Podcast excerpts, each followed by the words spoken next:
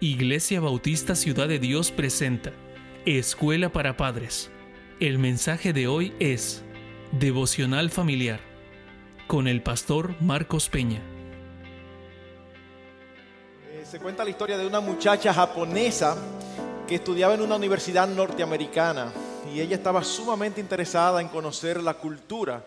Así que quería tener la oportunidad de pasar algún tiempo junto con una familia hasta que esta oportunidad se le dio. Ella pasó una semana completa en casa de la amiga y el día de partir la amiga le preguntó, dime, ¿qué te pareció la vida en Norteamérica?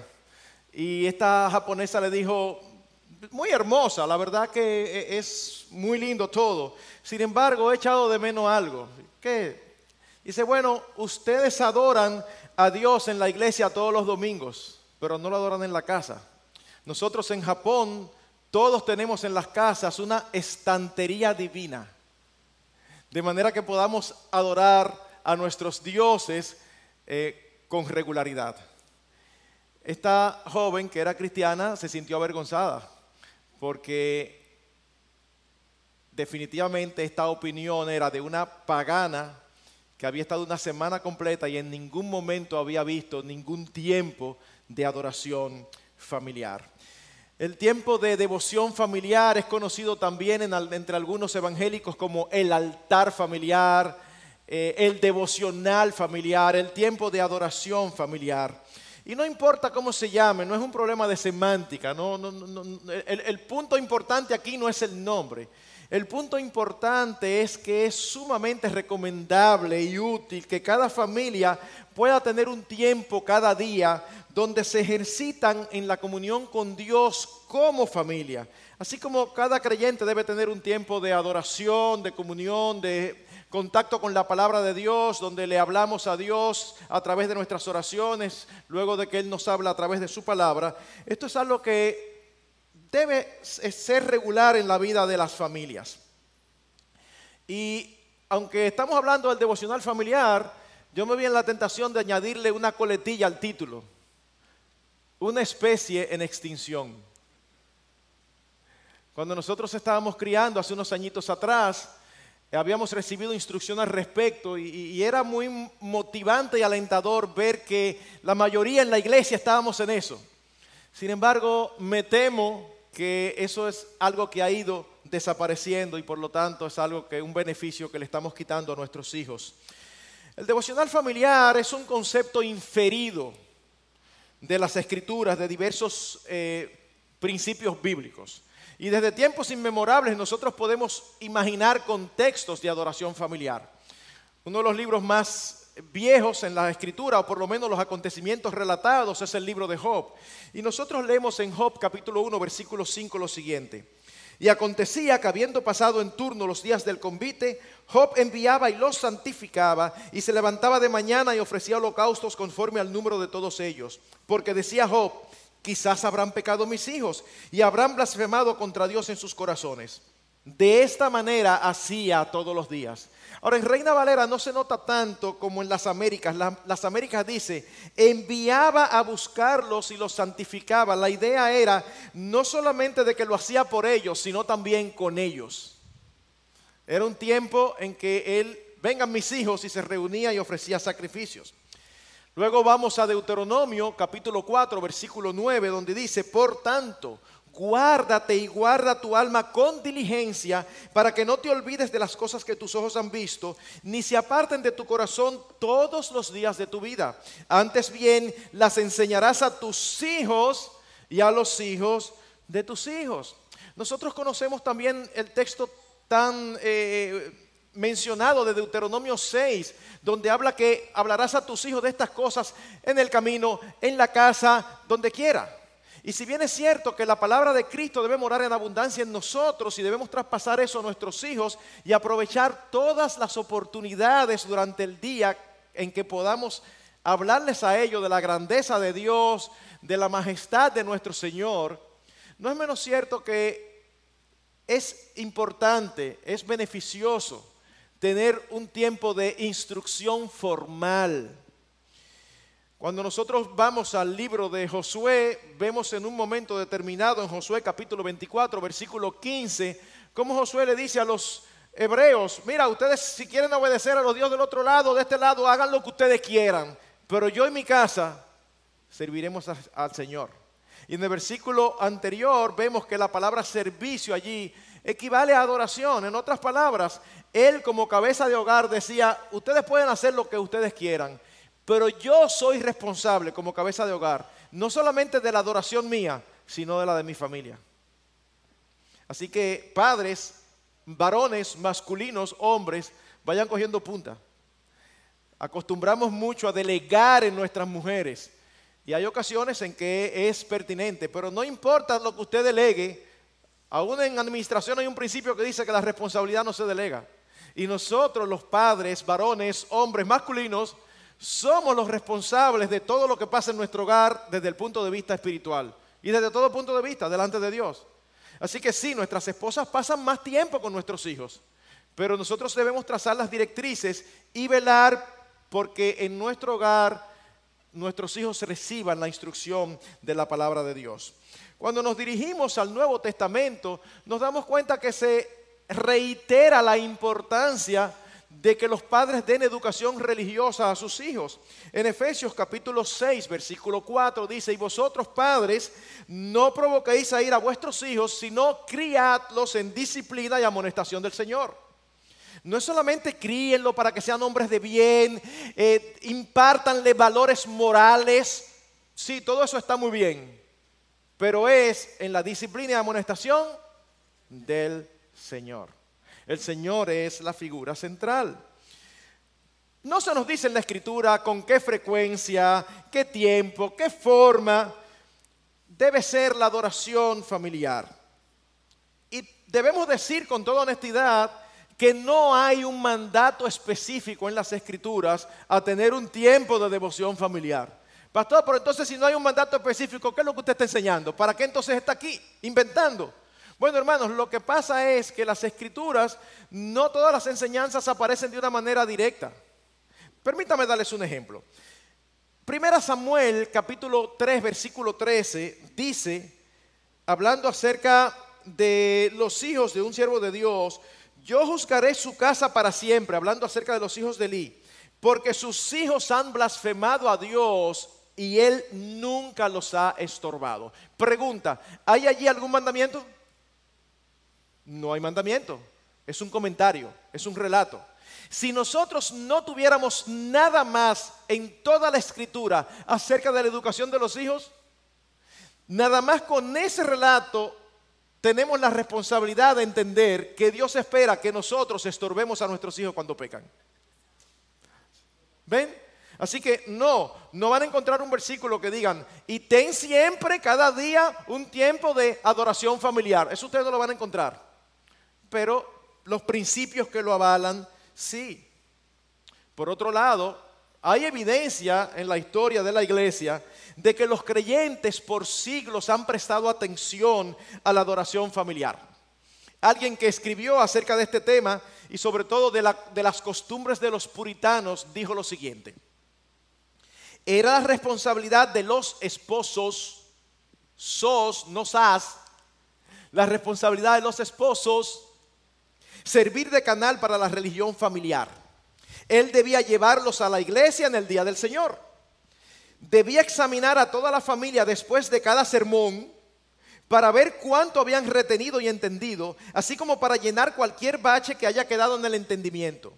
El esposo también debía guiar a la familia diariamente en adoración, preferiblemente dos veces al día debía sentar un ejemplo de piedad en todo momento y en todos los asuntos. No estamos leyendo la palabra de Dios, estamos leyendo la historia de cómo los puritanos vivían.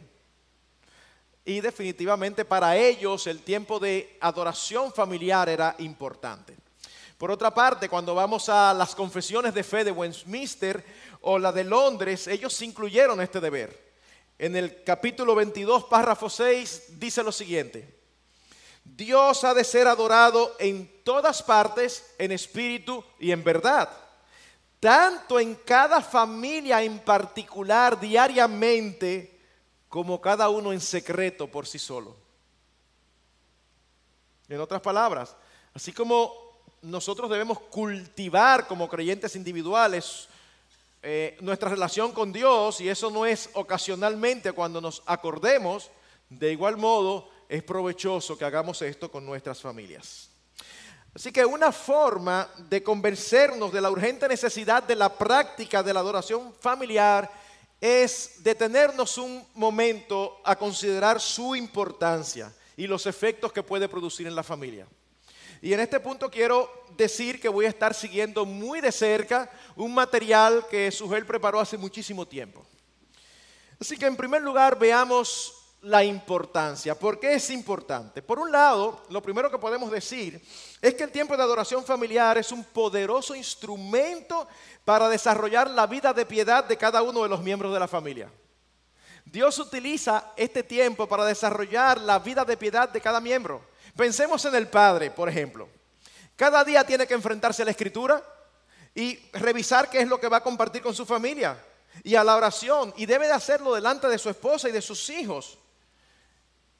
Si es un hombre íntegro, esto va a producir en él un continuo autoexamen. Ustedes saben por qué algunos padres evaden el devocional familiar por no pasar por un momento tan comprometedor. Porque usted va a la escritura y se va a topar con muchas cosas que tienen que ver con usted. Cuando usted está solo en su eh, eh, lectura diaria, usted lo ve, bueno, usted con el Señor habla ahí y usted, bueno, está acostumbrado. Pero cuando la escritura está hablando algo y usted sabe que precisamente está fallando en eso, usted no lo puede saltar. Decirle, ahora vamos a saltar al versículo 18. Usted tiene que seguir y no quiere decir nada, pero su familia y sus hijos viven con usted y lo conocen y saben lo que está pasando. Así que mis hermanos, solamente un hombre muy endurecido por el pecado o muy hipócrita puede seguir adelante haciendo el devocional sin resolver problemas pendientes.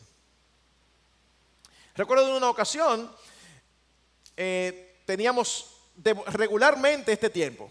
Así que estábamos en la habitación, su mamá y yo, nuestras tres niñas las habíamos llamado y no sé qué era lo que estábamos hablando, pero por alguna razón mi esposa hizo algo que me molestó. Y nuestras hijas llegaron en el mismo momento que yo le estaba hablando mal a mi esposa.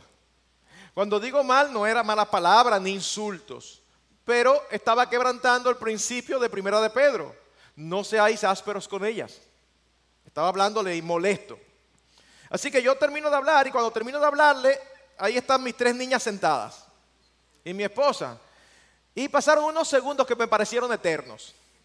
Porque yo estaba calladito y yo decía, ajá, ¿y qué hago ahora? Digo, vamos al devocional como si tal cosa o trato, o trato lo que pasó ahora. Digo, no puedo tratar lo que pasó ahora porque todavía estoy caliente. Si trato esto voy a decir, voy a seguir pecando. Así que respiro hondo y oro al Señor y digo, vamos al tiempo devocional. Así que leemos, oramos, etc. En la noche, antes de acostarnos, vengo donde mi esposa, estamos juntos, mi amor, perdóname porque te hablé mal ahorita. O sea, el Espíritu te habla. Al otro día, cuando vamos a empezar el devocional, les pregunto a las niñas, ¿Quién de ustedes vio algo raro ayer antes del tiempo devocional? Y las tres levantan su mano. Digo yo, ajá, ¿qué fue lo que ustedes vieron? Que tú le hablaste mal a mami. Es verdad, es verdad. Y les pido perdón a ustedes por darle ese mal testimonio. Y anoche le pedí perdón a su mamá. Ahora bien, ¿ustedes son capaces de verme pecar y no decirme nada? No, ustedes estoy en peligro, estoy en, una mala condición, por decirlo de alguna manera. Así que yo espero de ustedes que ustedes me digan, papi, eh, excúsame, pero yo creo que tú le hablaste mal a mami. Así que el someterse cada día a la escritura delante de la familia te hace que tú seas un libro abierto, a menos que tú estés muy endurecido. Por otro lado, como encargado debe dar cuenta a Dios por cada uno de los miembros de su familia. Y recordar que la piedad de su familia en cierto modo depende mucho de la de él mismo. Por otro lado, pensemos en la madre. La madre también es beneficiada. Ella también es autoridad sobre sus hijos. Cuando vamos al libro de Proverbios, vemos con mucha frecuencia como dice, no deseches la instrucción de tu padre ni menosprecies la dirección de tu madre. Ambos son autoridad sobre los hijos. Vez tras vez se, se habla de la enseñanza del padre y de la madre. Y normalmente las madres son las que pasan más tiempo con los hijos, lo que permite que los conozcan mejor, pero también permite que tengan mayores posibilidades de influenciarlos. Y la forma de ayudar a sus hijos a desarrollar piedad es dándoles ejemplo ella misma y siendo una mujer piadosa. Spurgeon en su autobiografía nos dice el impacto que su propia madre causó en él por ser una mujer piadosa. Oigan lo que dice él. Estoy seguro de que en mi temprana juventud ninguna enseñanza hizo nunca más impresión sobre mi mente como la instrucción de mi madre. Nunca será posible para cualquier hombre el estimar lo que debe a una madre piadosa. Ciertamente no tengo tanta capacidad de palabras con las que pueda expresar lo que valoro la bendición especial que el Señor derramó sobre mí al hacerme hijo de una madre que oraba por mí y oraba conmigo. Eso debe ser una costumbre. Usted corrige a sus hijos y después de la corrección usted ora con ellos. No solamente por ellos, sino también ora con ellos. Habrá ocasiones en que el Padre no esté presente. Y honestamente, mis hermanos, yo sé que nosotros nos acostumbramos a decir es otra época y muchas veces tomamos eso como excusa. Pero lo ideal es que el Padre esté presente en el tiempo de adoración familiar como cabeza del hogar. Si el Padre no está presente, pues la madre, en lugar de decir, bueno, papá no está hoy, o sea que no vamos a tener este tiempo. No, si papá no está, mamá se encarga.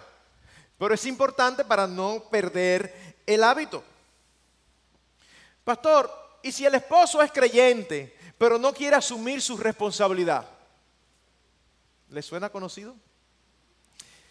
No, pero mi esposo es creyente, pero él no, si es por él, no se hace. Yo tengo que estarlo empujando, ya me cansé, no lo voy a empujar más. Bueno, mis hermanos, esto que voy a decir puede sonar un poquito duro, pero yo no sé por qué razón nosotros asumimos que Mateo 18 no se cumple entre los esposos.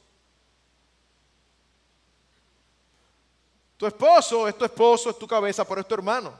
Y si en un momento determinado él está fallando a algo, tú vas a decir, mira mi amor, vamos a hablar con, con alguien para que nos ayude.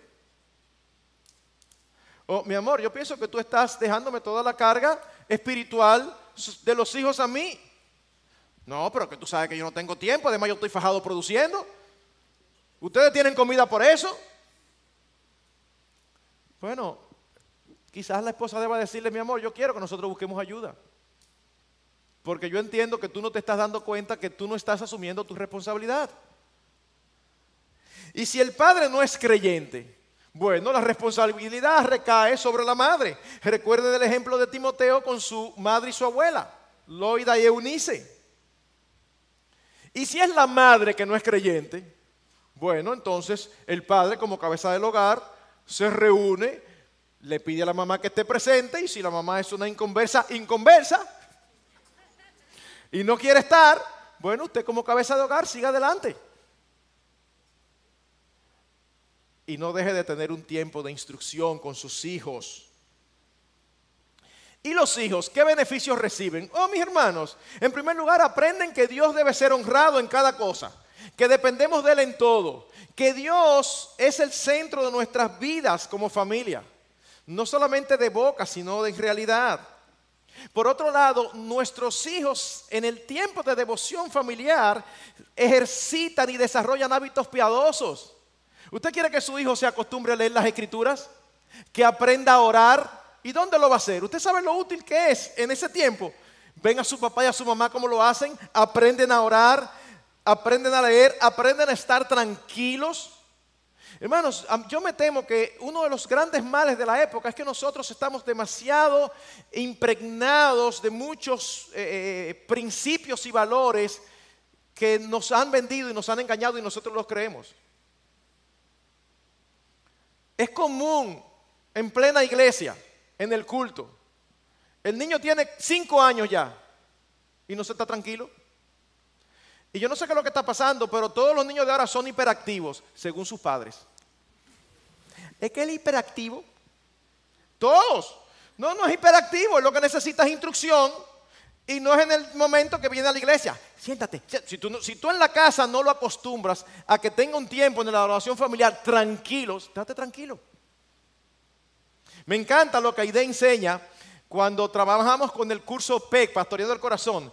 Ella dice que ella acostumbra a ponerle a sus hijos, acostumbraba, ¿verdad? Porque ya están bastante eh, grandecitos, eh, un tiempo de tranquilidad.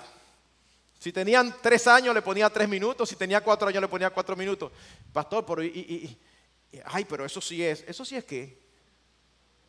Es que nos han engañado, eh, eso es cruel, pero ¿cómo que es cruel? O sea, tú decirle a tu hijo, mi amor, date cinco minutos ahí tranquilo.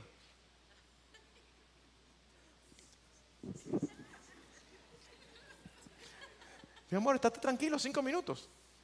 Tú lo vas ejercitando. Luego vienen las que están aquí en la iglesia y, se pueden comportar tranquilamente. Pero es que no estamos queriendo trabajar con nuestros hijos. Yo recuerdo cuando nuestras hijas estaban creciendo y unos amigos que tenía, yo recuerdo lo que hacía. El culto no ha empezado y andan correteando, ah, y riéndose, muerto la risa. Ah. Empieza el culto y le da entre un sueño. Entonces de una vez. Entonces el papá le decía, no, tú tienes que estar atento. Ahora no, ahora dejan que se duerman en las piernas. De 5 y 6 años se duermen. No, duérmelo, que duerme en la noche para que esté atento en el culto. Pastor, es que él no entiende. Mira, algo él toma. Algo él toma. Así que acostúmbralo. Entonces ese amigo mío eh, hacía unas cosas. Cuando la, hija dijo que no podía, él le decía, hazme un favor, párate delante del asiento. ¿Y para qué, papi? Párate. Entonces ella se paraba, se sentaban ahí y ella se paraba así delante del asiento. Porque uno no se duerme parado. Entonces cuando se cansaba le decía al papá, ¿me puedo sentar? Y el papá le decía, ¿ya se te quitó el sueño? Y decía, sí. Entonces ella se sentaba y atendía, y atendía su culto. Pero la verdad es que nos han vendido que nosotros no podemos eh, hacer nada con nuestros hijos. Todo es déjalo a su personalidad, déjalo ser. Y hemos comprado una serie de cosas que de verdad que después nos pasan balance a nosotros mismos y es dañino aún para ellos mismos. Así que por otro lado, mis hermanos, su amor por sus padres puede ser incrementado al ver la preocupación que muestran por su vida espiritual. Por otro lado, y en segundo lugar, como importante, el devocional familiar promueve la armonía y el amor dentro del hogar. ¿Por qué? Porque provee un tiempo diario en el que toda la familia se junta y comparte. Mis hermanos, es impresionante cómo hoy las familias no tienen durante el día un tiempo juntos. No se preocupan. O conozco familias que por falta de formación me cuentan que no era que no estaban ahí, pero el papá comía en una mecedora, viendo el show del mediodía, y, los otros tres comían ahí, cada cual comía de Sora, porque no había una conciencia, no, no, no, espérate, vamos a comer juntos. Bueno, no se puede comer juntos, vamos a tener el tiempo de, de, adoración familiar, y ahí estamos todos juntos, vamos a compartir todos como familia, seamos tres, seamos cuatro, seamos cinco, seamos seis, estamos compartiendo e interactuando. Oramos los unos por los otros. Hermanos, orar por los otros incrementa el amor. Pregúntale a los pastores que usted conoce cuál es una de las cosas que generalmente se le eh, exhorta cuando alguien viene. Pastor, es que yo no soporto al hermano tal. Bueno, mi hermano, eso no es una actitud correcta. No, pero es que mire, que me cae mal por esto. Ok, empieza a orar por él. Evidentemente, no una oración imprecatoria, Señor, llévatelo. No, esa no. Esa no. Pero empieza a orar por él, Señor, bendícelo. No, no, Señor, dame amor por él. No, Señor, bendícelo, prospéralo. Hazle un nombre exitoso. Aunque, aunque, ores, hazle un nombre exitoso, así como gagueando. Pero hazlo. Tú sabes lo que va a suceder. Con el paso del tiempo, es increíble. El Señor empieza a poner en tu corazón un amor hacia esa persona, porque es alguien por quien tú estás orando continuamente. Cuando oramos los unos por los otros como miembros del hogar, de la misma familia, eso va, nos va uniendo. También provee la plataforma para ayudarnos, exhortarnos y amonestarnos los unos a los otros en amor. Nos conocemos o por lo menos debemos conocernos como familia. Y estamos hablando acerca de la envidia. Y tú sabes que uno de tus hijos ese es uno de los problemas. Entonces, mi amor, ¿qué te dice ese texto así? Y, y lo tratamos como familia todos. No, porque esto no es para estar ventilando los pecados de uno. Óyeme, en el seno familiar tú debes ser transparente. De manera que hay una unidad familiar no solamente basada en que cada cual es perfecto, no. Cada cual tiene sus macos. Perdón, que es una grabación que va para afuera. Cada cual tiene sus defectos. Escúcheme. Pero cada cual tiene sus fortalezas.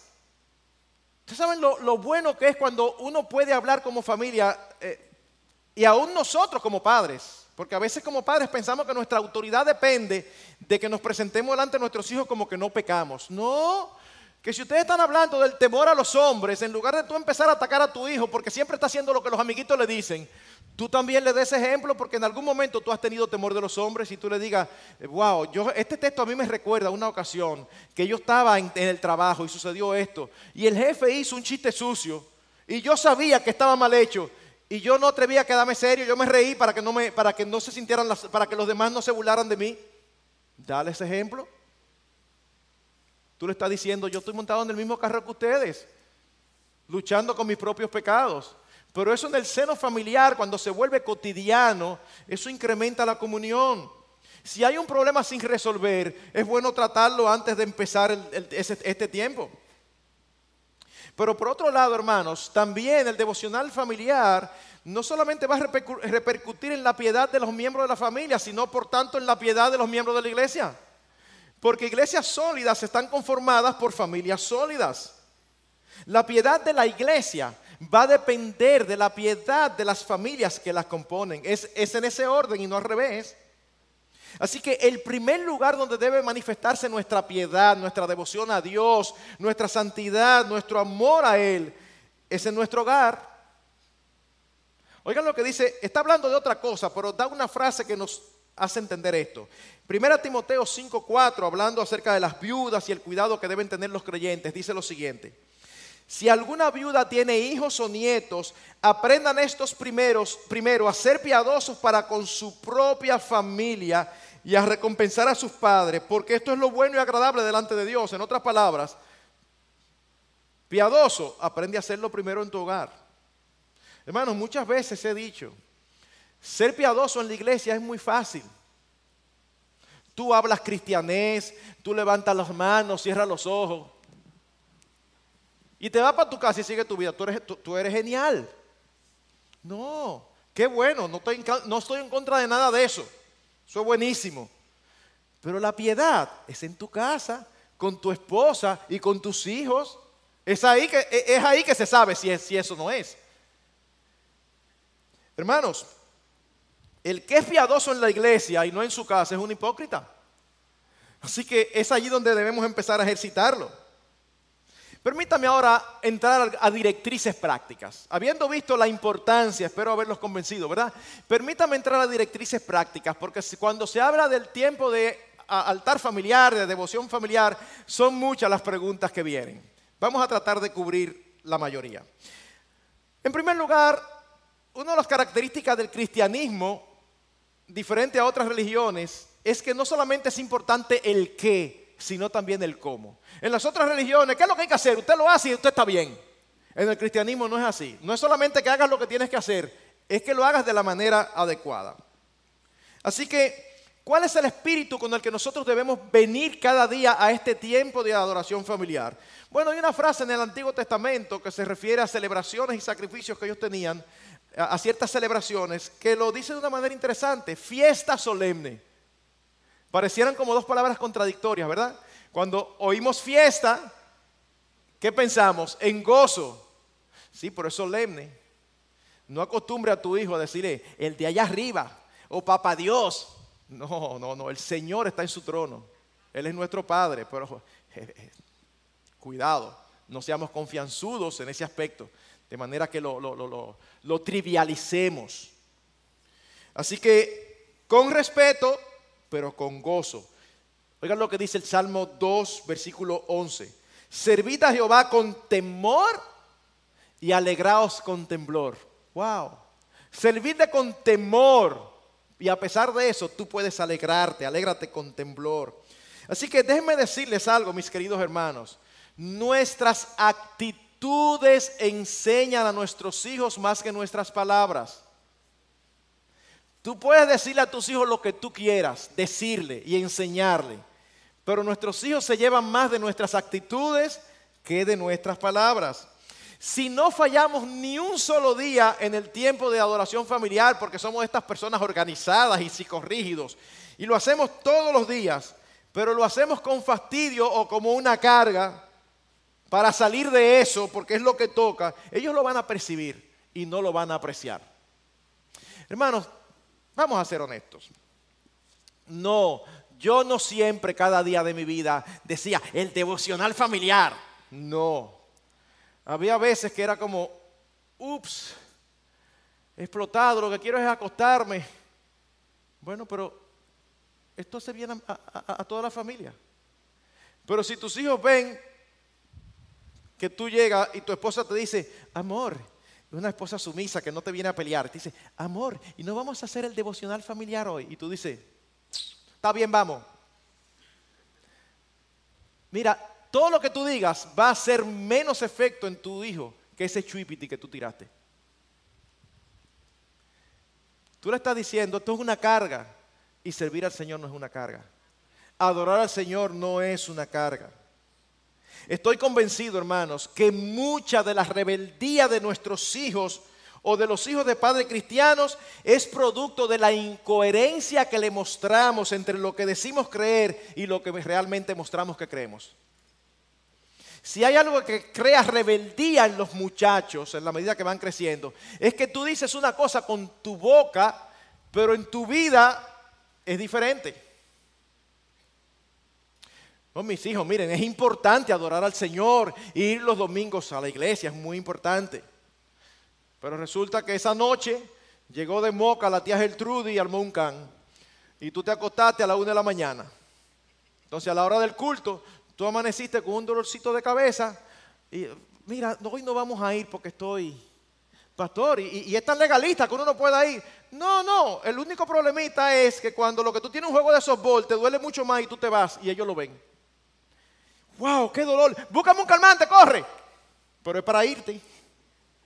Tú le estás enseñando qué es lo que realmente tiene más valor en tu corazón. Así que tenemos que cuidar mucho la actitud. Pero también la forma, la forma correcta.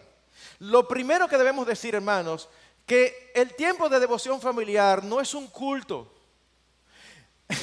Yo he estado en casas hace mucho tiempo, ¿verdad? Cuando íbamos subiendo, yo estaba en casas que los padres hacían el tiempo del altar familiar, eh, eh, miren, idéntico. yo creo que nada más faltaban los avisos y recoger las ofrendas. Y yo decía, uy, entonces después se molestaban porque estos hijos son, los, hijos míos son apáticos. Apáticos, es que ni yo que soy adulto aguanto eso. Bien, eh, chicos, vamos al tiempo de devocional familiar. Abran, sus Biblias. Esta noche vamos a ver, ¿por qué formalidad es esa? Tú estás con tu familia. Lee tal cosa, dime, ¿qué te pareció eso? ¡Wow! ¡Qué genial está, ¿verdad? O sea, una interacción familiar. Así que no tiene que seguirse la liturgia del culto y el padre no tiene que dar un sermón. En uno de los talleres en Punta Cana. Eh, recuerdo que se da la enseñanza y luego se dramatiza. Yo recuerdo que yo le decía a un padre, ay mi hermano, escúcheme que le diga esto, pero era una situación de la hija que, que, ellos iban a salir, pero ella quería esa noche hacer una actividad en su casa con hombres, con varones y hembras, jóvenes, y los padres no estaban, y los padres le dijeron que no. Así que la hija estaba medio rebelde, pero yo no les he dado a ustedes razón para que desconfíen de mí. Y entonces ellos están dramatizando. Y cuando el padre viene a hablar con la hija, eh, hija, mira, en el libro de Deuteronomio dice, y yo decía, ay mi madre. O sea, y, él hablaba, y literalmente un sermón que le estaba dando a la hija, la hija ahí. Digo, mira, si es así que tú lo haces, cualquiera se espanta. No, mi amor, mira, es que hay ciertos principios que no es, no es apropiado por esto. Tú no has oído de esto eh, de una manera un poquito más familiar. No, no hagas un culto. Por otro lado, es vital que sea en un lenguaje sencillo y entendible. Debemos esforzarnos para que ellos entiendan conforme a sus edades. Si son pequeños, habrá cosas que ellos no van a entender. pero debemos estar seguros que si no entienden es por la profundidad de algún concepto, no por nuestra manera de expresarnos. Si usted está leyendo y se topa con términos que son un poquito altos para ellos, deténgase y explíquelo. Usted está leyendo de la historia de Moisés, del Éxodo, y usted llega a Éxodo capítulo 3, versículo 7. He oído su clamor a causa de sus exactores. Yo no le voy a preguntar aquí cuántos saben lo que es exactores. Pero usted está preparando ese tiempo y usted lee eso, no sabe, busca un diccionario, porque posiblemente sus hijos le van a preguntar, papi, ¿qué es eso? Los tractores. No, exactores. Bueno, los cobradores de impuestos de esa época. Entonces, explíquele, hágaselo entendible. Recordemos la parábola del sembrador. Ustedes recuerdan uno de los terrenos donde la palabra no fructificaba, ¿cuál era? Donde no se entendía la palabra. Si la palabra no se entiende, usted puede hacer devocional mañana, tarde y noche y no va a funcionar. No es la actividad per se, es tratar de traspasar de una manera comprensible. Por otro lado, aunque el padre es el responsable, puede delegar. Hay momentos donde van creciendo los hijos que a veces dicen, yo quiero orar. Déjelo orar. Que la mamá ore. Eso tiene su precio. Uno de mis nietos, a veces vamos a comer y dice, yo quiero orar. Y yo lo dejo dependiendo del hambre que yo tenga. Si tengo mucha hambre, miro a los padres y me hago el loco y oro. Pero si no tengo tanta, bueno, sí está bien mi amor, ora. Y la verdad que un deleite escucharlo. Pero no solamente ora por la comida, ora por de todo. Incluyendo por sus profesoras bellas, pero en la oración de la Clara y por mami que es más bella que todas. Entonces, hermano, no desperdicie esa oportunidad. Leen algo que tocó sus corazones. Si uno de ellos quiere orar, no, porque está, está muy chiquito, déjalo que ore como sea. Quiere orar. Después, cuando esté más grande, tú quieres que ore y el que no va a querer orar va a ser él. Puede orar el papá, puede orar la mamá. A veces pueden ser ellos que compartan algo. Cuando están subiendo, están más grandecitos. Usted puede decirle un día, eh, tiene ocho años, nueve años. Mi amor, ¿tú tienes algo que tú crees que puedas compartir en el tiempo de oración familiar? Nosotros mismos los, castramos. A veces está demasiado chiquito para eso. Déjalo, tírale a ver y prepárate para la sorpresa con lo que se te pueda parecer. Es una actividad familiar donde todos participan. Por otro lado, no olvides de hacerlo con entusiasmo, que todos sean contagiados. Leí de un caso de alguien que fue a un devocional familiar, a una casa, iba, iba al tiempo de altar familiar y la mamá le dijo, yo tengo una hija grande de 15 años, pero ella no quiere participar. Y pero no, pero llámala. Así que ella vino y después que terminó, dice ella, óyeme, yo así participo siempre. Lo que pasa es que si tú y papá van a orar de esa manera, yo participo. dice ella, lo que no puedo sufrir es esta sarta de palabras secas y estas viejas frases que repetís una y otra vez, que siempre son las mismas. Ups, ups. Evidentemente no estamos apoyando una actitud como esta. Eso no se le puede permitir a un, a un hijo que hable así. Vamos a hacer la aclaración. No, no ni que tenga 15, ni que tenga 28. Tú puedes decir, mira, la verdad es que es un poquito pesado, pero no, no, de esa manera. Pero lo que estamos diciendo es que debe ser con entusiasmo. Y déjenme decirles algo, mis hermanos. Si Dios nos dio la responsabilidad, es porque podemos. No hay que ser un teólogo o un predicador, solamente hay que ser un cristiano responsable que está dispuesto a cumplir con sus responsabilidades y que camina aferrado a Dios. Los participantes, ¿quiénes deben participar en el tiempo de devoción familiar? Todos, no debe ser opcional. Hay una vez más, aquí tenemos nosotros al hijo de 16 años que él no es creyente. Pero yo no soy creyente, yo no tengo que participar. Bueno, mi, mi amor, esto es una actividad familiar y tú debes de estar. Esto no es opcional. No es por consenso. Recordemos que nos debe preocupar más el corazón de nuestros hijos y la, y la condición de sus almas eternas que una conducta externa. Es por eso que debemos supervisar todos los aspectos. No solamente que canten, sino que lo hagan con alegría. Pastor, pero entonces usted me la está pidiendo Ya es difícil lograr que canten. Entonces usted quiere que canten con alegría. Bueno, para Dios es importante la forma. Porque a veces tenemos muchachos que, ok, ellos nos obedecen, pero ellos se encargan de, que todo el mundo sepa que están obedeciendo y no quieren estar ahí. Aquí aquí en los cultos usted ve a esos muchachos sentados ahí. Y el papá dice, bueno, por lo menos está aquí. No, trabaja eso. Mijo, yo sé que tú no quieres, ya tú me lo dijiste. Pero mientras tú estés aquí, tú tienes que estar ahí. Y pone una buena cara. Entonces se ponen tontos. ¿Qué cara? Tú sabes cuál es la que tú estás poniendo. Esa misma. Tenemos que trabajar con todo eso, mis hermanos. Aun cuando nuestros hijos no, no profesen fe. ¿Y qué de las personas que trabajan en nuestras casas que nos ayudan? Bueno, eso es un arma de doble filo. Depende de la confianza que usted tenga, usted la puede involucrar y es una buena oportunidad para que escuchen la palabra. Pero al mismo tiempo, al ser un tiempo tan íntimo en la familia, donde se tratan ciertos aspectos, habrá momentos donde usted no quiera que, por confianza que tenga, que haya una persona donde están trabajando con el pecado de uno de sus hijos o, con el, o, uno mismo como papá o mamá, eh, tratando de decir, ayúdenme orando que estoy teniendo dificultades con esta área. ¿Y si llegan visitas? Ah, bueno, se suspende. No, ay, vengan. Usted, los añade. La integre. ¿Qué con respecto al tiempo? ¿Cuándo? Bueno, yo les voy a decir cuándo no hacer el devocional familiar. Nunca lo haga cuando aparezca el tiempo. Porque nunca lo va a hacer. El tiempo del altar familiar no aparece, se separa de antemano, se planifica. No, no, pero yo voy a estar pendiente en el día, desde que yo tengo un, momentico, lo hago. Aquí me voy a poner yo de profeta. Te profetizo, no lo vas a hacer. No lo vas a hacer. No tiene que ser todos los días a la misma hora. De hecho, en la medida que los muchachos van creciendo, se va complicando. Cuando usted tiene sus hijos de 8, 7, 5 años, es fácil. Usted lo prepara todo y tiene un tiempo. Cuando los hijos empiezan a tener 13, 14, 15, que hay uno que está en clase de piano, el otro está en clase de inglés, el otro está en clase de qué sé yo, qué cosa. Usted dice, a tal hora, no, porque a tal hora todavía fulano no ha llegado, no, pero a tal hora. Y posiblemente usted tenga que hacer un horario donde diga, bueno, el lunes lo hacemos después de la cena, los martes lo hacemos después de la comida, los miércoles antes de acostarnos. Búsquele la vuelta.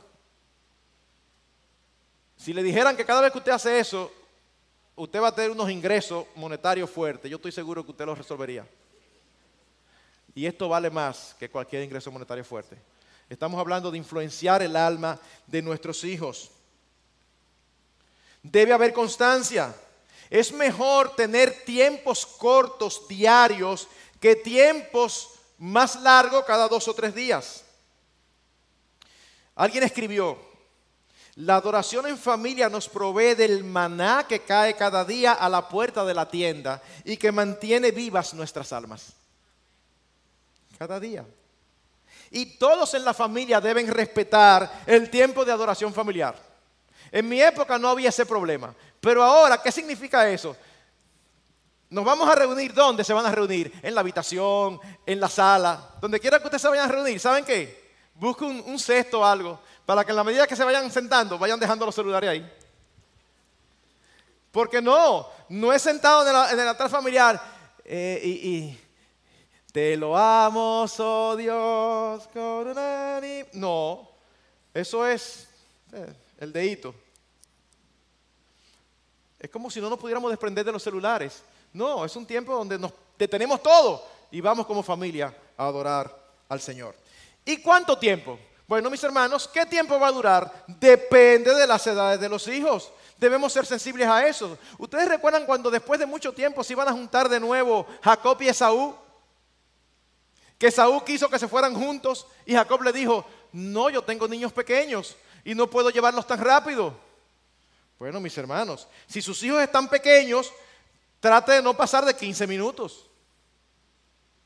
Usted tiene hijos de 4, 5, 6 y usted, vamos al tiempo de devocional y usted pasa media hora hablando. Y entonces después se queja con su esposa, que a mí me parece como que ellos no tienen inclinaciones espirituales. Es difícil, es difícil. Alguien dijo lo siguiente, La adoración en familia debe ser corta, sabrosa, sencilla, tierna y celestial. ¿Eh? Pero corta. A veces medimos el nivel espiritual por lo largo. Oré más. Estoy bien espiritualmente, oré 45 minutos. No es por se mide, quizás el otro oró 15 y está mejor que tú. E, e, ese no es el parámetro. Ahora déjenme decir esto que no les va a gustar a los esposos. Tú quieres saber si tú estás siendo dinámico, si estás tomando mucho tiempo. Pregúntale a tu esposa y prepárate para la respuesta. Porque eso es como cuando nuestras esposas nos preguntan, ¿cómo me queda? ¿O estoy muy gorda? Y uno dice, ¿y qué respondo? Yo no puedo decir mentira. Eso es como que te ponen en una encrucijada que ya tú, ya, tú no tienes ninguna forma de ganar. Porque si dices la verdad, entonces se molestan. Ay, pero tú, pero tú me estás preguntando mi vida, eso no se entiende. Bueno, si usted le pregunta a su esposa, mi amor, ¿qué, ¿cómo tú lo ves? Bueno, mi amor, la verdad es que tú estás hablando demasiado, lo estás haciendo demasiado largo. Eh, es que aquí ese es el punto, que ustedes siempre me están criticando, pero no, tú preguntas es para poner en práctica, no para quejarte. Ellas te pueden ayudar. ¿Cuáles son los elementos que deben estar presentes? Debe haber lectura de las escrituras. En ocasiones puede ser algún libro particular. Lo importante es que tú traigas verdades y principios para ser aplicados a nuestras vidas. Y cada participante sería bueno que cada participante que sepa leer tenga su Biblia. Es bueno que tú tengas himnarios o que tenga eh, algún, a, mano alguna canción, algún cántico para que adoren, porque este es el segundo elemento, cantos. Los himnos, las canciones son un medio de oración por excelencia. Oiga lo que dice el Salmo 101. Cantad alegres a Dios, habitantes de toda la tierra. ¿Dónde tú habitas? Canta con alegría. Canta con alegría y enseña a tus hijos a gozarse. Hermanos, casi a todos nos gusta cantar. Y eso es algo que se cultiva y aún algo que va más allá del gusto. Pero por otro lado también debemos orar. Debemos orar. Y esas oraciones en el tiempo devocional con nuestros hijos deben tener ciertas características. Deben ser breves. Las oraciones largas pueden ser canzonas. Hay personas que piensan que eh, eh, es espiritual orar muy florido y muy largo. No necesariamente, mis hermanos, no necesariamente. Me encanta lo que dice un, pastor conocido. Dice, no enseñes en tus oraciones. Dios no necesita ser instruido. Enseña con los ojos abiertos y ora con los ojos cerrados. ¿Ustedes han visto esas oraciones? Tenemos un devocional. Y Señor, tú sabes que fulanito tiene problema con eso. Y tu palabra dice claramente que los que practican tales cosas no son... Tú estás orando, tú le quieres decir algo a tu hijo. Si tú quieres hacerlo a su hijo, tú abres los ojos y se lo dice. Pero a veces tomamos las oraciones para enseñar algo. No, ora corto. Por otro lado, que tu oración sea natural, sin afectación. Hermano, yo me sorprendo. Yo recuerdo una vez estando en Puerto Plata, me paré frente, por curiosidad, frente a una iglesia de esas pentecostales. Y a mí me llamaba muchísimo la atención porque yo estaba parqueado, era de noche, yo estaba parqueado mirando para adentro. Yo veía adentro a los cantantes y todo, que sé yo qué, pero así mismo ellos se apeaban, salían afuera, hablaban con unos amigos y así volvían y entraban. Y entonces, miren literalmente, esto no es broma. Ellos estaban ahí hablando, sí, que sí, qué. Entonces ellos subían y desde que subían, digo, wow, pero qué rápido se conectan. Wow, eh, eh, eh, son pues a veces nosotros estamos, a veces nosotros somos así. Usted no ha visto a sus hermanos. Estamos hablando así como yo estoy hablando. Ok, vamos a orar. Señor bendito. Pero ese no es tu tono de voz. Ni tú hablas así. Me recuerdo una caricatura que vi de un hijo que fue en internet, fue a pedirle a, a su papá un helado y le dice, oh, excelentísimo papi, tú podrías, por favor, por gracia, concederme el grandísimo... Y dice el papá, pero ¿y qué, ¿por qué fue lo que te dio a ti? ¿Y por qué tú? No, porque yo veo así que tú le pides a Dios. Así que no, hermano, no, no, no, no, no se ponga muy espiritual. Usted va a orar como usted habla, Dios está ahí, Dios lo conoce.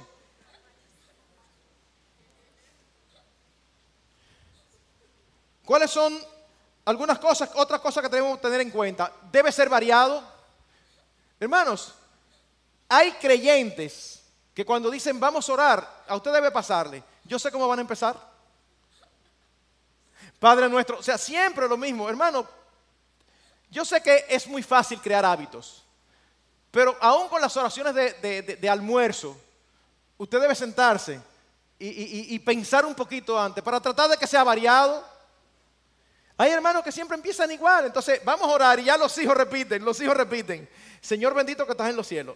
Y siempre empiezan con Señor bendito que estás en los cielos. No, Padre celestial, Padre bueno, Dios altísimo, el tesoro de mi corazón. Piensa, inventa, piensa, eh, eh, para que sea algo no solamente espontáneo, pero también pensado. ¿Y por qué orar? Bueno, oren porque el Señor aplique lo que se acaba de hablar acerca de las escrituras o de principios bíblicos a toda la familia. Den acciones de gracias por la buena mano del Señor, por todo lo que recibimos por Él. Ora por las necesidades de tu familia, no solamente las materiales, sino también las espirituales. Oren por la iglesia y su ministerio. Usted enseña a los hijos que la iglesia es central en su vida. ¿Ustedes saben por qué la iglesia debe ser central en la vida del creyente? Porque la iglesia es central en el plan redentor. Ese, ese cristianismo independiente, eh, eh, yo y Dios, eso no existe en las escrituras. Hay un aspecto colectivo de la salvación que es frecuentemente descuidado. Dios nos salva y nos hace parte de un cuerpo.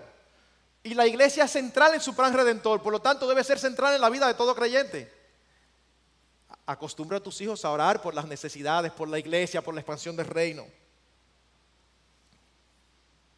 Un elemento indispensable, y con esto ya voy aterrizando, hasta la 40 me dijiste, 45. 45. Un elemento indispensable. Hermanos, el ejemplo. El ejemplo. Como yo había dicho, podemos tener el tiempo de devoción familiar sin fallar nunca, pero esto es solamente un medio. Si no vivimos lo que enseñamos, estaremos retando mucho del valor que este tiempo puede tener en la vida de los nuestros. Repito, nuestros hijos aprenden más por lo que ven que por lo que oyen. Hermanos, nuestros hijos aprenden más por lo que ven que por lo que oyen. No podemos decir a nuestros hijos, como Cristo dijo de los fariseos, hagan lo que ellos dicen, pero no lo que ellos hacen. No, eso, eso es terrible, eso crea un mal terrible en nuestros hijos. ¿Y ustedes saben cuál es el ejemplo más importante que nosotros poseemos? La mayoría de nosotros, nuestros matrimonios. Yo sé que hay padres solteros, que hay madres solteras. Bueno, a veces por pecado, a veces por la providencia de Dios. Pero cuando usted tiene los dos padres, el matrimonio es un ejemplo a su hijo de si realmente el cristianismo vale la pena o no. Usted puede marcar a su hijo con el tipo de matrimonio que usted le muestra. Por otro lado, cuando los padres predican una cosa y hacen lo opuesto y no piden perdón a sus hijos, convierten el, Evangelio en irrelevante y el mundo en atractivo. Mi hijo, es importante que tú cuides tu hablar, no digas malas palabras.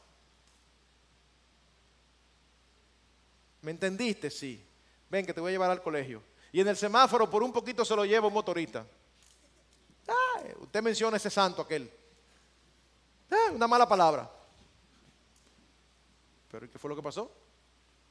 Su hijo dice, ah, pero mira, no es tan importante después de todo.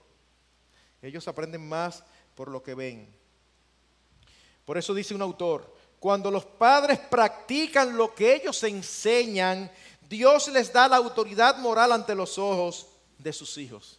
Y luego dice, dice, la paternidad es la posición más importante, la posición de liderazgo más importante en la iglesia. Y el ejemplo es también el primer principio en la paternidad. Así que mis hermanos, recapitulando y concluyendo. Al igual que con nuestro tiempo de devoción personal, debemos tratar de ser constantes, irregulares, disciplinados y fieles, porque estaríamos poniendo en peligro las almas de nuestros hijos.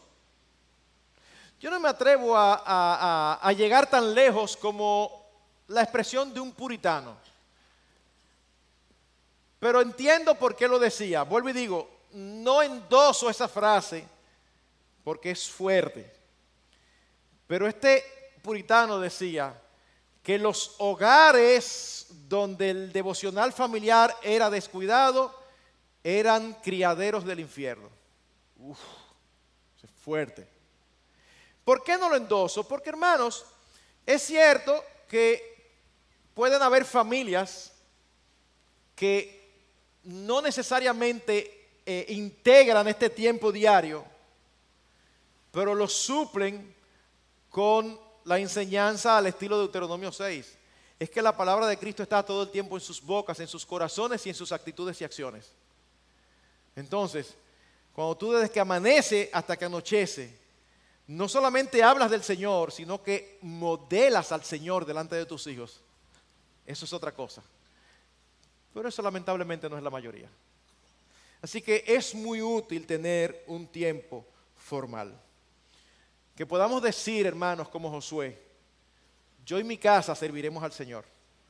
Pero no porque tú lo vas a imponer, porque eso no se impone, sino porque tú vas a trabajar con ellos dándole el privilegio de recibir la palabra cada día, de escuchar, de escucharte a ti orando para que ellos aprendan a orar.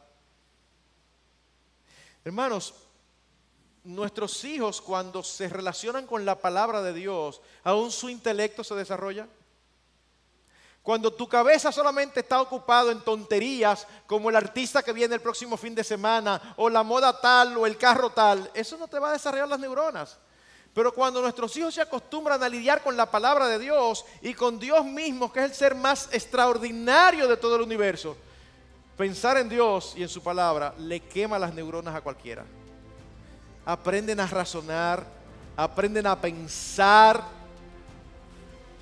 y aún no sean creyentes, tú te das cuenta que aprenden hasta a argumentar porque ven eso en sus hogares.